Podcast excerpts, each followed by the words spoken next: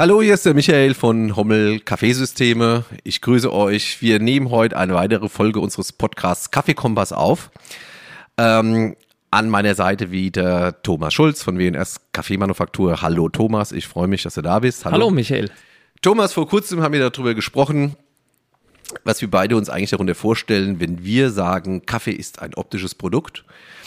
Äh, und das war so interessant, dass wir gesagt haben, wir reden mal in einem Podcast darüber. Ja. Äh, Gerade wir äh, ältere Baristi, die schon lange in der Branche sind, äh, für die war das ein, ein, äh, eine Aussage, die immer Gültigkeit hatte. Äh, Qualität hat auch was mit der Optik zu tun. Ähm, heute kommen immer mehr große, weltweit orientierte Röstereien zu uns in den Laden und wollen mit uns Geschäft machen, die auch wirklich einen, einen großen Namen haben und auch gute Kaffees machen. Und die rücken Rücken davon ab. Ähm, was hat das für Gründe, Tom? Und Kaffee ist ein optisches Produkt. Was meinen Röster damit? Erklär uns doch mal auf, äh, was es bedeutet, wenn wir über die Optik sprechen. Ja, die Optik ist äh, für mich immer spannend. Weißt du, die Leute, ich komme irgendwo hin und wir stellen eine Kaffeemaschine ein oder wir machen eine Kaffeeschulung, wie jetzt bei dir im Haus zum ja. Beispiel, wenn die Leute da sind und dann äh, probieren die ja einen Kaffee und dann denken die halt immer, ja, ich würde jetzt den ganzen Tag als Kaffeerösterei nur Kaffee trinken. Da sage ich, nee, also das Interessante an Kaffee ist für mich eigentlich erstmal, Sie müssen gar nicht so viel, ich trinke natürlich schon viel Kaffee, aber Sie müssen erstmal gar nicht so viel Kaffee trinken, weil der Kaffee ganz viele Stationen hat, von der Ernte bis in die Tasse, wo wir ihn uns einfach angucken können, um äh, am Ende, wenn alle optischen äh, Stationen, die so ein Kaffee durchläuft, und die können wir jetzt ruhig mal äh, von, von, von der äh, Anbau bis dann zu dir ins Geschäft durchgehen, wenn er alles das bestanden hat und die in die optische Prüfung bestanden hat, dann irgendwann kommt ein Moment, wo ich ihn auch trinke. Also ich muss jetzt keine 40 Kaffee trinken, sondern ich würde mich dann auf die drei konzentrieren, die am Ende wirklich auch das hergeben, wovon wir ausgehen würden, dass es auch ein Urteil überhaupt möglich macht. Und das beginnt im Prinzip für uns als Rösterei erstmal im Rohkaffeebereich. Mhm.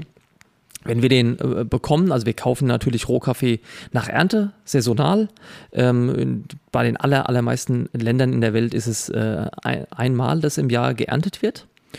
Und da bekommen wir meistens Sichtmuster geschickt ähm, von unserem Rohkaffeehändler oder von der Plantage, wenn wir es direkt kaufen. Und dann hast du erstmal so einen groben Eindruck, wie wird das Produkt aussehen. Das heißt, Größe, der Bohne ist interessant, Sauberkeit der Bohne, Einheitlichkeit der Bohne, wie ähm, konstant sehen die aus? Sehen die aus wie Klone nebeneinander? Oder ist es sehr ungleichmäßig? Gibt es viele dunklere Bohnen mit dabei? Gibt es ein Schadbild der Bohne? Gibt es da ähm, ähm, Löcher in den Bohnen drin, wo man sieht, da war mal ein Insekt dran? Ja, also es gibt äh, wirklich auch äh, Schädlings, äh, sagen wir mal, Spuren an Kaffee oder ganz und gar Verunreinigungen durch Schädlinge im Rohkaffee, was natürlich zu vermeiden ist. Ja, wir, äh, äh, in unserem Kaffeeseminar lassen wir immer irgendwie Doppel-A-Bohnen und ja. eine B-Ware durchlaufen. Ja. Dann kann man sich ja gar nicht vorstellen, dass es sich um die gleiche Ware ja. handelt. Ja. Das ist also das ist irre, ja. Ist irre. Der, Auch vom Geruch. Und, vom Geruch, von allem. Also die ganze Sensorik, ähm, die man äh, erstmal äh, mit Auge und, und Nase mit Rohkaffee machen kann, ist total breitbandig. Das ist wirklich ein ganz breites Spektrum. Und die Gleichmäßigkeit ist für uns erstmal meistens ein Kriterium, dass wir ein sehr, sehr gleichmäßiges Produkt haben wollen, denn es ist ja klar, die Bohnen kommen ja als Rohkaffee alle zusammen dann in die Trommel. Und wenn ich jetzt eine Siebgröße von 13 beispielsweise bis 18 in einer Mischung drin hätte, also sehr kleine und sehr große Bohnen, dann wird eine kleine Bohne in der Röstmaschine unter denselben Bedingungen ja wie die große geröstet, aber natürlich anders reagieren. Das wäre ja wie zwei Fleischstücke, die vollkommen, das eine ist ganz dick, das andere ist ganz dünn und die machst du jetzt auf denselben Grill, in dieselbe Pfanne. Das hat ja einen ganz anderen Garzeitpunkt. Ja. Anders ist es bei Kaffee auch nicht, es heizt durch und wenn ich eine sehr kleine Bohne habe, wird die sehr schnell danach verlangen, dass er aus dem Röstmaschine raus muss. Eine große Bohne braucht länger. Deshalb ist es sehr schwierig zu sagen, ich, mir ist jetzt erstmal die Größe der Bohne egal. Das, also wir gucken schon, dass es einheitlich ist. Und haben eher größere Siebe, nach denen wir gucken. Im Übrigen gilt es nicht nur für die Arabicas bei uns, sondern auch für die Robustas, für die Caneforas. Wir haben ja zu dem Thema Robusta Arabica schon einen Podcast gemacht. Wenn man da Fragen zu hat, kann man sich den ja mal anhören. Und also es gilt für uns für, für beides. Wir achten auch darauf, dass unsere Robusta sehr großbohnig sind. Also auch wir haben im Robusta-Bereich 18er Siebe, Riesenbohnen, einfach damit sie mit den Arabicas korrespondieren, die Restfeuchten am Ende auch äh, ähnlich sind und dass wir dann, wenn wir die zusammen rösten, auch ein Ergebnis, wenn wir die Auch hier haben wir ja schon einen Podcast zu gemacht. Wenn wir sie als Blend rösten, wir rösten auch einzeln, wenn wir sie als Blend rösten, dass wir dann eben was hinbekommen, das überhaupt harmonisch sein kann. Das ist erstmal die Voraussetzung. Also den gucken wir uns an. Es muss sauber sein. Nach diesem Sichtmuster, nach diesem Handmuster, was wir da bekommen, kommt dann irgendwann tatsächlich die Ware im Sack. Manchmal stellst du fest, dass das Handmuster offensichtlich sehr gut sortiert war und dass die Sackware dann dem nicht entspricht. Das äh, nehmen wir dann aber auch nicht an. Also das muss schon wir behalten das Handmuster, bis die Ware da ist. Das muss schon zueinander passen. Ähm, in aller, in allermeisten Fällen, ich, über 90 Prozent stimmt das, was du da bekommst. Es bleiben aber ein paar Prozent, wo es nicht stimmt. Und dann äh, gehen wir natürlich daran, der Rohkaffeehändler weiß es oft nicht, denn der Handel des Rohkaffees, muss man mal sagen, es ist natürlich ein auch elendlange Tradition. Das ist also wirklich alles mit, mit viel Heritage verbunden, aber trotzdem ist es ein Büro und die Lagerei, die das Ganze im Endeffekt dann verwaltet, ist woanders. Ja, das ist dann äh, zumeist nicht die gleiche Firma, sondern die haben dann jemanden, Dienstleister, der macht das Lager. Und wenn dann, die, die, die verlassen sich auch auf ihr Handmuster. Und wenn ich dann anrufe und sage, äh, der, der, der Rohkaffee ist nicht dem Handmuster entsprechend, kommt nicht oft vor. Im Übrigen äh, muss ich korrigierenderweise sagen, würde meistens mein Bruder anrufen, weil der das ja mit dem Rohkaffee macht bei uns im Haus. Aber wenn sowas ist, sind die auch sofort da und sagen, okay, schickt uns was zurück, Fotos, allererst mal ein Foto. Und dann geht, wird der Sack auch wieder abgeholt oder die Säcke, dann gibt es eine Ausgleichsware und dann muss man mal gucken, dass man auf den grünen Zweig kommt, weil wir das Produkt dann, und das ist schon die erste optische Prüfung von uns, eben gar nicht rösten würden. Damit geht's mal los. Ähm, dann wird der Kaffee, wir gehen jetzt einfach mal den nächsten Schritt durch, ja. was passiert als nächstes? Er wird gemischt und geröstet. Er wird gemischt, er wird geröstet. Ähm, bei Kaffee ist es auch so, dass nicht nur die Bohnengröße entscheidend ist, sondern eben auch die, die Verunreinigung. Also auch hier, es gibt manchmal äh, mal eine Kaffeesorte, da hast du mal, da, da, bestellen wir jetzt, sagen wir mal, hunderte Sack. Vielleicht 200 Sack. Irgendwas. Ist jetzt egal, was du nimmst. Äh, und da sind mal zwei, drei Säcke dabei, die sind besonders staubig. Obwohl es gewaschene Kaffees sind. Es gibt dann mal äh, ein, ein, sagen wir mal, ein, ein Ende irgendeines Silos, wo irgendwas umgefüllt wird, wo sich irgendwie Stäube, die letzten Stäube, die am Kaffee doch noch dran waren, konzentrieren, mhm. unten in der Ecke. Und wenn das wird ja dann auch irgendwann abgefüllt. Und dann sagen wir auch, okay, also das ist jetzt staubig, dann äh, kann man es entweder zurückschicken, dass es nachentstaubt wird. Das kann man tatsächlich machen. Haben wir auch schon gemacht.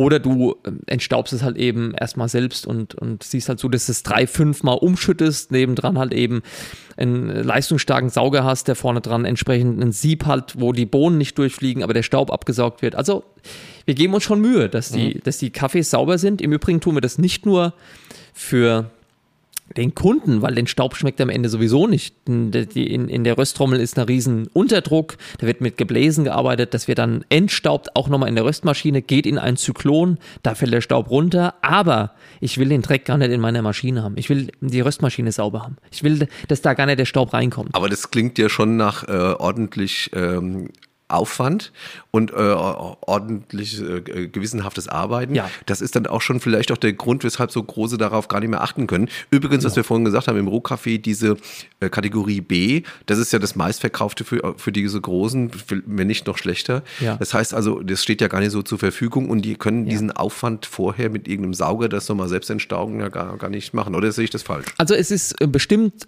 so, dass wenn du eine Qualitätsstufe größer kaufst als wir, ja. wird sie auch etwas schlechter sortiert sein.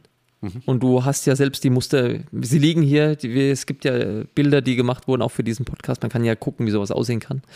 Äh, ich bin mir schon relativ sicher, dass die Röstereien schon vorher nochmal eine, eine Reinigung durchführen müssen, bevor sie das irgendwo durch ihre Röstmaschine durchschießen. Ob die das machen, weiß ich nicht. Ich würde davon ausgehen, sie machen es. Das sortiert aber dann auch nur diesen Schmutz raus, der halt nicht Kaffee ist. Das, äh, die, die Bohne, die hell-dunkel vielleicht äh, es gibt ja auch Probleme mit Schimmel bei Kaffee etc. Ob das dann rausgefiltert äh, wird, das müsste man mal tatsächlich vielleicht in einem Gastbeitrag einen von denen, die sich bei dir hier vorstellen, auch mal fragen. Mhm. Vielleicht ist ja jemand mal bereit, äh, als Rösterei da auch zu sprechen. Ich rede von unserer Ware. Wir sind eine Manufaktur. Wir sind eben in einem äh, High-End-Kaffeebereich, im Rohkaffeebereich da, eben in der Sortierung Doppel-A aufwärts.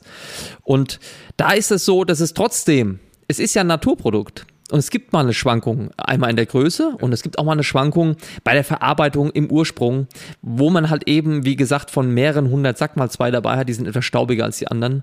Und dann, weißt du, wegen zwei Sack wenn wir, wir sind auch über 100 Tonnen, obwohl wir Manufaktur sind im Jahr, und dann wegen zwei sagt die zurückzuschicken nach Hamburg und dann lässt du die da entstauben. Ah, dann machst du es halt schnell selbst mit der Hand am Arm, ja. sagen wir immer, und dann ist es gemacht. Also der Aufwand ist dann nicht gerechtfertigt.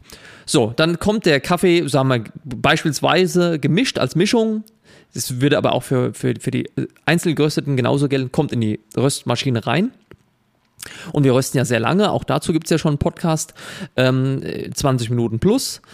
Und äh, dann geht es schon wieder los, dass du eben auch da ähm, sehr schnell feststellst, dass der Kaffee eben als, als der, der an der Röstmaschine dran steht, das bin halt nun mal ich bei uns in der Firma überwiegend, mein Bruder kann das auch, ähm, aber ich stehe überwiegend an der Maschine und dann ist es schon mal so, du hast dann auch eine Erwartung an die Optik. Wir haben ja so eine Tageslichtlampe über unseren Probenzieher und du hast einfach aufgrund der Erfahrung, und die Erfahrung sind bei uns über 40.000 Chargen. Es gibt bestimmt Röstereien, die haben viel mehr gemacht, aber es gibt auch sicherlich viele, die haben viel weniger gemacht. Also du, auf jeden Fall hast du eine Erwartung, wenn du bei Minute 5, bei Minute 8, bei Minute 15 und dann Richtung Ende hin immer öfter nach deinem Rohkaffee guckst, eine Erwartung, was erwarte ich? Wenn ich die, diesen Probenzieher da rausziehe. Ist das das? Und manchmal gibt es Kaffees, wo du sagst, oh, beispielsweise eine, vielleicht ist eine Restfeuchte in, in manchem, auch hier wieder einzelne Säcke, eine, das Gros, was du bestellst, passt. Aber vielleicht ist mal ein äh, Sack dabei, der anders gelagert war, der irgendwo weniger atmen konnte als die anderen. Oder was wir ja ganz neu viel haben, sind ja, dass ähm, viele Kaffees nochmal eben, obwohl sie in Jute als solche verpackt sind, innen drin nochmal eine äh, äh, pro Grain äh, Verpackung haben in Kunststoff. Ja, das wissen viele ja gar nicht. Die denken immer, alle Kaffees kommen bei uns nur in, in diesen äh, Jutesäcken an. Das ist nicht der Fall. Je hochwertiger Kaffees werden, im Übrigen auch viel im Biobereich, ja, wo es einem eigentlich, also selbst wir erstaunt sind, hast du nochmal eine Plastikverpackung im Inneren, also nochmal, diese Kaffees atmen natürlich weniger, als wenn sie nur im Jute sind sind aber natürlich auch weniger anfällig dafür, dass wenn mal irgendwo ein starker Geruch ist oder ein Wassereinbruch auf dem Schiff etc., ich meine, das ist eine lange Reise um die Welt, weniger gefährdet sind, dass eine, eine, eine komplette Charge in einem Container kaputt geht. Mhm. Aber es kann schon mal sein, dass man sagt, aber der ist jetzt beim Röstprogramm, also wenn du, wenn das durchläuft bei uns, äh, äh, die Röstung, dass du dann sagst, bei zwölf Minuten müsste doch schon weiter sein, was ist da los? Ja. Mhm. Okay. Und, und, dann hast du schon eine Idee und ich, wir, wir machen es ja manual und passt dann eben die Röstung an und gibt dann mehr Gas beim nächsten Mal, weiß schon, okay, Achtung, die neue Ernte ist jetzt vielleicht doch wieder noch feuchter, als wir dachten und wir müssen das Pro Profil dann verändern etc. Also du gehst da rein und hast dann schon mal eine Optik. Dann hat der Kaffee ja ähm, oft noch äh, Reste oder ganze, ganze Häutchen oder Reste von Häutchen gerade in der Mitte drin ähm, äh, wo, wo die, äh, wo, ja, wo der, wo der Spalt der Kaffeebohne ist, da erwartest du an irgendeinem Punkt, dass das weggeht, dass es ganz sauber ist, dass bei manchen Kaffees bleibt ein bisschen was davon zurück.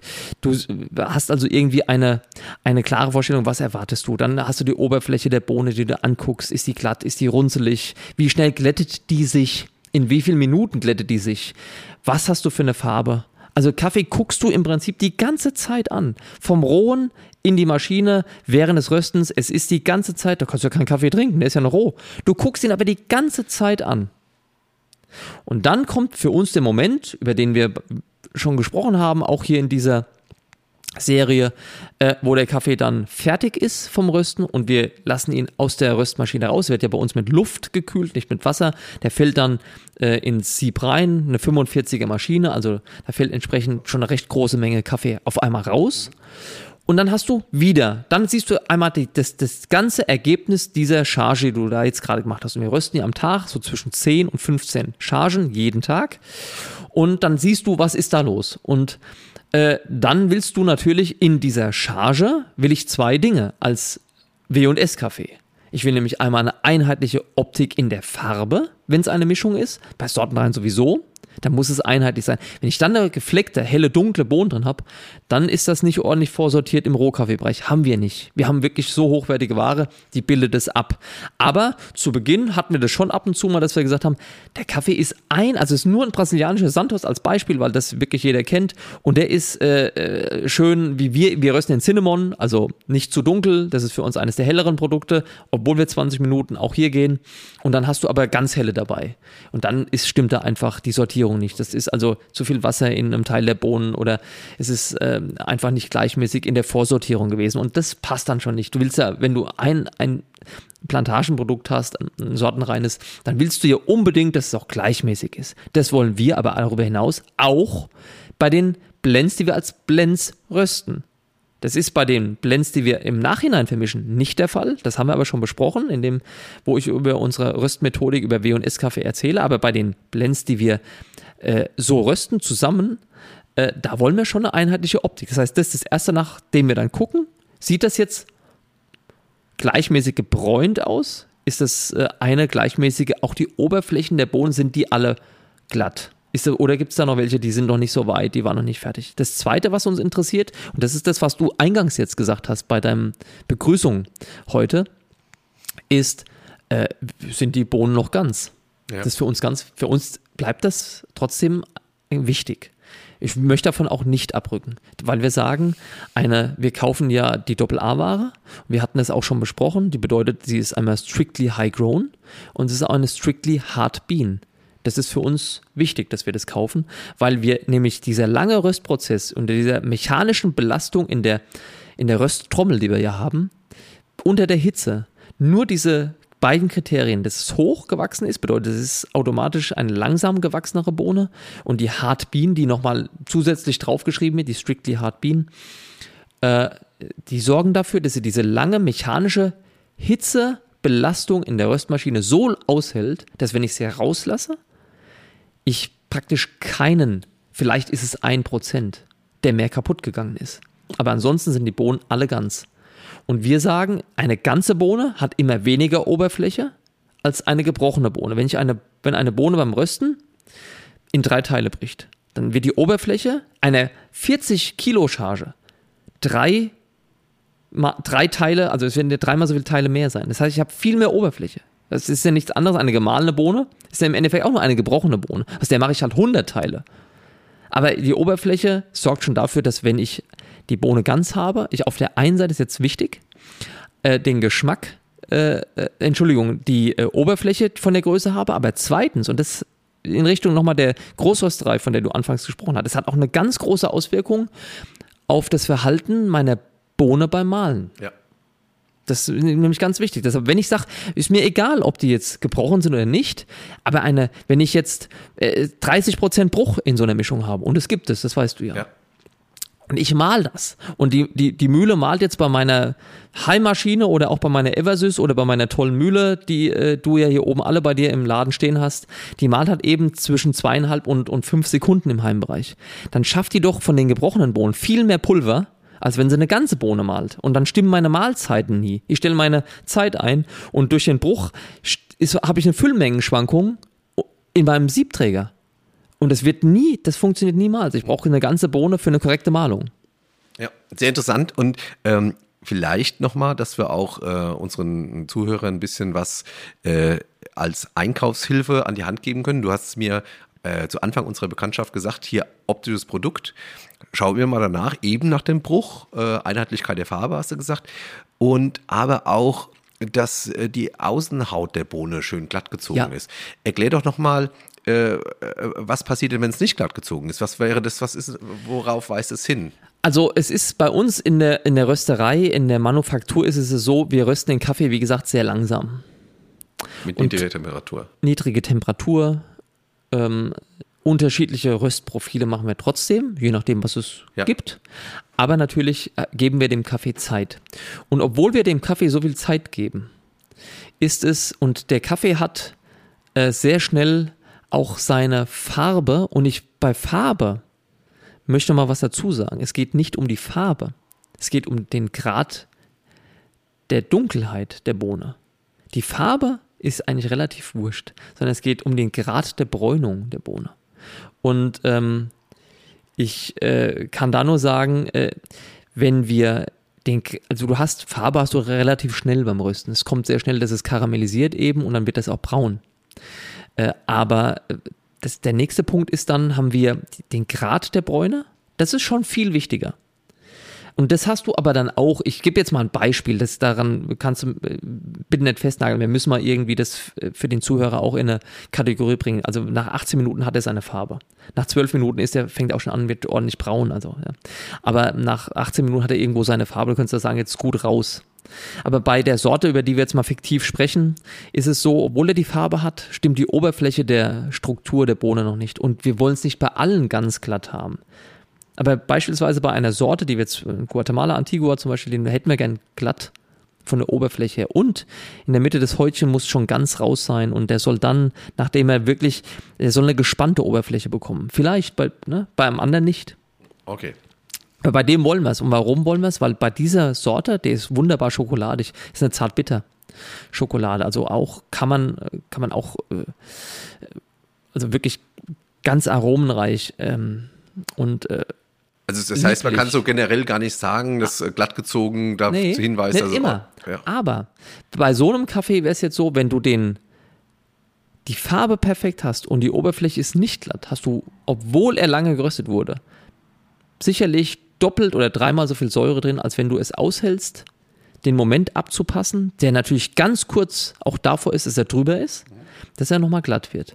Und das ist der, genau der Punkt, den man zum Beispiel bei so einem Kaffee abpassen muss, weil das Okay. ist ein, die Aromen sind alle schon da, aber die Säure geht erst im letzten Moment, das sind vielleicht 30, 40 Sekunden nochmal, reduziert, reduziert sie sich um unglaublich viel und das Produkt ist dann genau so, wie wir es haben wollen. Das ist die, die Spitze dessen, was wir an der Vielfalt von Aromen und am Minimum an Säure generieren können. Und das ist immer das, was wir suchen. Du suchst immer das Maximum. Und vielleicht ist es 5% weiter schon wieder nicht mehr Maximum. Aber da wollen wir hin. Und da ist eine Oberfläche manchmal für dich ein toller, eine tolle Krücke, eine Hilfe, optisch, wieder optisch, um zu sagen, wie erkenne ich denn, wann das ist, obwohl die Farbe schon lange da ist und obwohl der Röstgrad vielleicht passt und obwohl die Zeit schon super ist.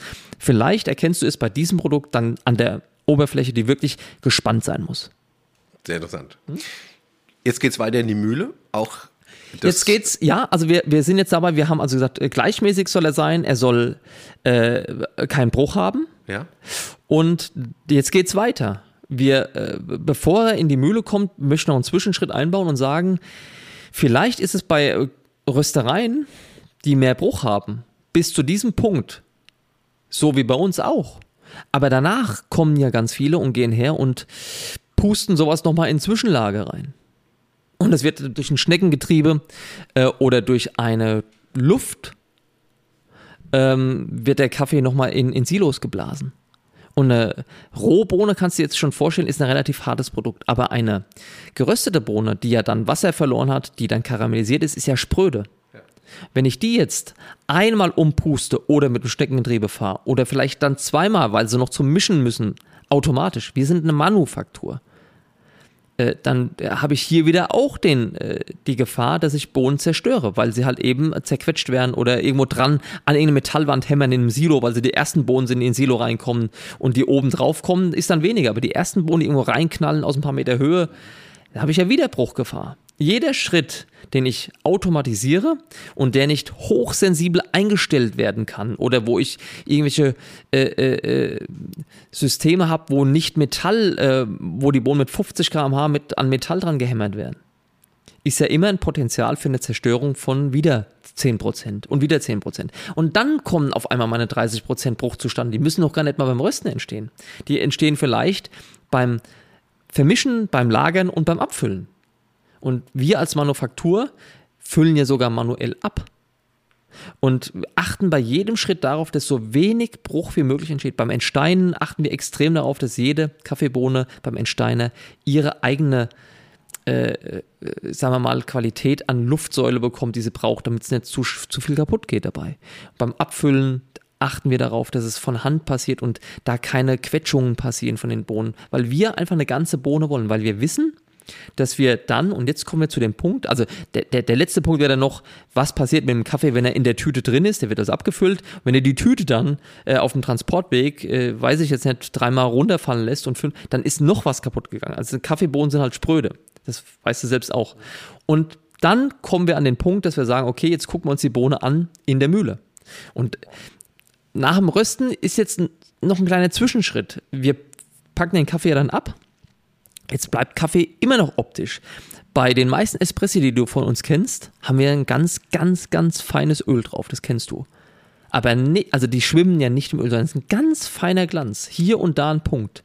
Nicht bei allen, aber bei den meisten, weil wir das da wollen. Dieses Öl kannst du ja sehen. Dieses Öl kannst du aber nicht sehen, wenn wir den geröstet haben, sondern dieses Öl braucht circa zwei oder drei Tage, bis es an die Oberfläche der Bohne kommt. Das heißt, wenn wir den geröstet haben, sind die alle trocken. Wenn die ölig aus der Röstmaschine rausfallen würden, dann sind die komplett verröstet, da ist es kaputt, dann kannst du es vernichten lassen. Wenn äh, aber der Kaffee dann beim Kunden ist, bei dir, ich manchmal sehe ich ja bei dir, dann kann ich es mir angucken. Und dann haben wir diesen ganz feinen Glanz, hier und da so ein Punkt Öl. Das ist wieder ein optisch, eine optische Sache, wo ich das sehen kann, stimmt der Röstgrad, den wir da produziert haben. Also auch hier wieder optisch. Guck's dir an. Hat er das oder ist er trocken geblieben? Ist er trocken geblieben? War der Röstgrad nicht perfekt? Das ist aber nochmal was für den Zuhörer, für den Privat- oder für den Gastronom auch. Äh, wenn ich äh, den Fehler machen würde, ich habe das schon gehabt bei Kunden, die äh, ihre Kiste Kaffee bei uns geholt haben oder äh, zugeschickt bekommen haben und dann ein Lager haben im Auto lag der Kaffee nochmal 50 Grad, Hitze, Sommer. Wir haben jetzt gerade draußen auch 36 Grad. Im Auto sind 50. Das kann Kaffee nicht gut vertragen. Der ölt der nach ohne Ende. Der Kaffee ist ganz ölig bei Ihnen und so weiter etc. Äh, meistens hat man dann ein, ein Lagerproblem. Also eine zu warme Lagerung drückt immer unfassbar viel Öl aus dem Kaffee raus. Und dann kommt der Kaffee, wenn ich mir das alles angeschaut habe, dann kommt er in die Mühle rein. Und im Prinzip kannst du ab jetzt ja mit einsteigen in das optische Produkt, weil jetzt ist ja auch der Bereich, mit dem du ganz viel zu tun hast. Wo gucken wir denn, du bist äh, zertifizierter Barista, wo guckst du jetzt nach dem Kaffee? Ich gucke jetzt weiter natürlich als Rösterei auch mit drauf, habe vielleicht auch einen anderen Blick als du. Ab jetzt geht es ja los, dass ich sage, hier ist das Thema, was wir eben gerade schon hatten.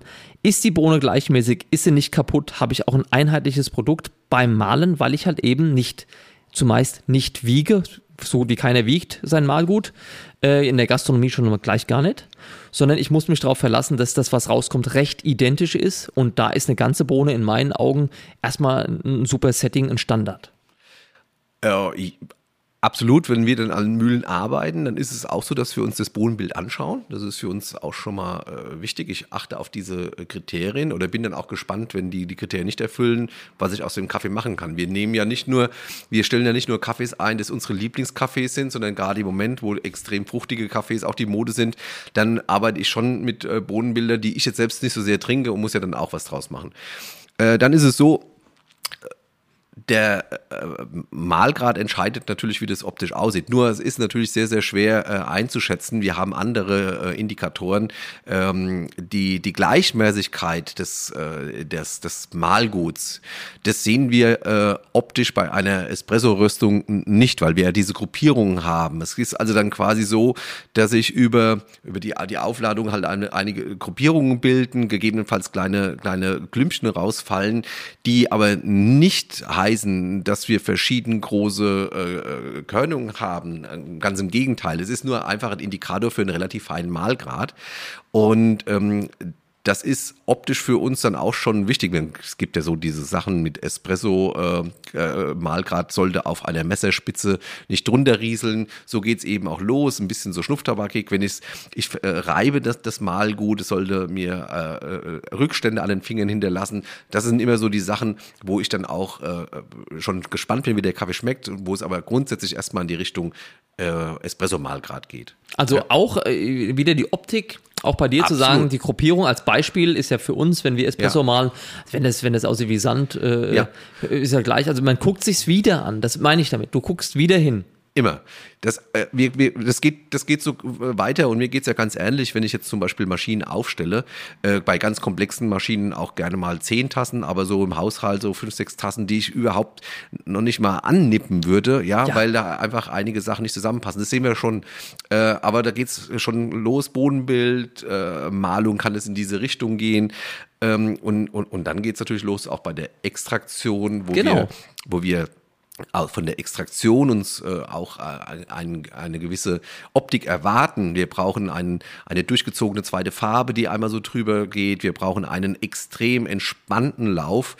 Diese Sache mit diesen Mäuseschwänzchen, äh, da bin ich nicht so ein großer Fan von, weil es doch auch sehr stark auf die Zusammensetzung des Kaffees an, ähm, angeht. Ja. So, so, so Ja. Kaffees, die sehr viel robuster haben, da werde ich sicherlich, oder sehr frisch sind, da werde ich sicherlich keine Mäuseschwänzchen daher bekommen. Ja, ja. Also auch da äh, muss man immer gucken, was hat man. Es ist einfach ein bisschen zu komplex, als dass man eine, äh, alles mit Regeln bearbeiten würde. Es gibt halt, das hast du letzte Woche schon mal gesagt, es gibt halt das Wort Kaffeegefühl. Man muss wissen, was habe ich denn eigentlich als Ausgangslage und was erwarte ich denn dann Ja. bei der Extraktion. Ja? Ja. Und dann äh, möchte ich dann ab der zwei- 20. Sekunde auch eine zweite Farbe in der Tasse sehen. Ja. Und wir müssen dann darauf achten, dass wir bei der Extraktion auf der Oberfläche nicht so ganz helle Punkte haben, Ja. weil da wäre ich schon ein bisschen Ja. im Säurekreuz.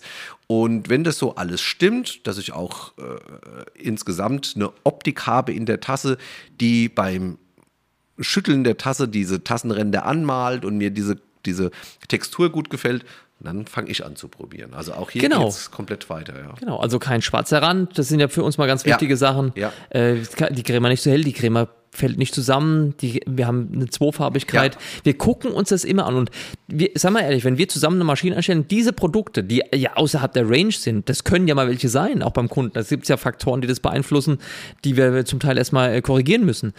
Keines dieser Produkte wird mir auch nur einmal nippen. Das heißt, wir haben bis jetzt noch nicht einmal Kaffee getrunken. Ja, Ja, überleg mal. immer noch nicht, ja. Immer, Ja, genau. Und dann auf einmal hast du den Moment, wo du sagst, okay, mein Espresso beispielsweise kommt langsam ins Fenster, der läuft mindestens mal 16 Sekunden, ich habe eine Zweifarbigkeit, die Crema ist schön ruhig, es ist ein Produkt, was also äh, eine Öligkeit hat, wenn es da rausläuft, es ist wirklich schön anzuschauen, eine Ruhe in der Crema Ja. und es passt irgendwie in unser Fenster rein. Und ab diesem Moment, das ist ja vielleicht, wie du es eben gesagt hast, Produkt 5, 6, 7, 8, vielleicht 10, Ja. wenn wir da sind. Und dann kommen wir das erste Mal dahin, dass wir sagen, ab jetzt probiere ich mal, um dann zu sagen, der ist jetzt gut, aber noch ein Tick zu leicht. Jetzt können wir da noch ein bisschen was reingeben. Ist uns von der Füllmenge noch zu viel. Wie schmeckt es denn dem Kunden? Sind wir in der Mitte unseres Zielfensters, von dem aus wir uns ein bisschen bewegen können. Ja, man kann ja sogar, äh, sogar die, die Temperatur optisch beurteilen. Also zumindest, äh, du, du weißt es, wir arbeiten mit ca. zwölf äh, Kaffeesorten intensiv zusammen. Ähm, dann weiß ich schon auch die Farbe, die ich erwarte, wenn es in der Tasse ist und ich weiß, wenn er zu heiß ist, wenn er zu kalt ist. Ja. Das heißt, also, wir steigen relativ spät erst Ja. ein, wo wir sicher sind, dass wir schon 70 Prozent voreingestellt Ja. haben und den Rest kriegen wir dann mit zwei, dreimal Nippen hin. Also das ist schon äh, eine interessante Sache, habe ich Ja, auch ja, noch nie so.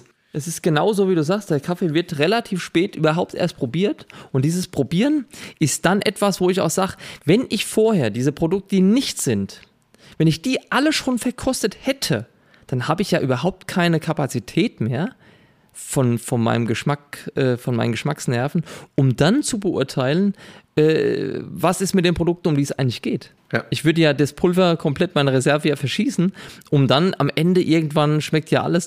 Ja, das geht. Espresso kann man nicht un, ähm, unendlich Nee. äh, verkosten, weil das Ja. doch sehr stark auf die Geschmacksknospen Ja, geht. ich sag mal, da ist bei acht bis zehn Produkten, die du wirklich nacheinander probierst und wo du dann Ja. auch dein Zielfenster perfekt ausarbeiten willst, irgendwann endet dann auch die hundertprozentige ja. Möglichkeit des zu. Jetzt vielleicht nochmal äh, ein äh, äh, Tipp für unsere Zuhörer. Äh, oftmals, gerade wenn es jetzt vielleicht nicht komplett unser PIC-Konzept ist, sondern ich komme einfach mal an jemand, der sich auf uns einlassen möchte. Die meisten Cafés kommen erstmal äh, die ersten drei Sekunden total schwarz raus. Ja. Ja, äh, sag mal da was dazu. Ist auf jeden Fall zu vermeiden ähm, und ist auch eine Sache, das zu einem Produkt führt, welches wir nicht trinken würden, würde ich mal sagen. Ne? Ja, wenn es komplett schwarz läuft, dann ist es, ist es nichts für uns. Das, da ist dann, also da stimmt dann schon äh, einiges nicht. Dafür gibt es auch wieder viele Faktoren.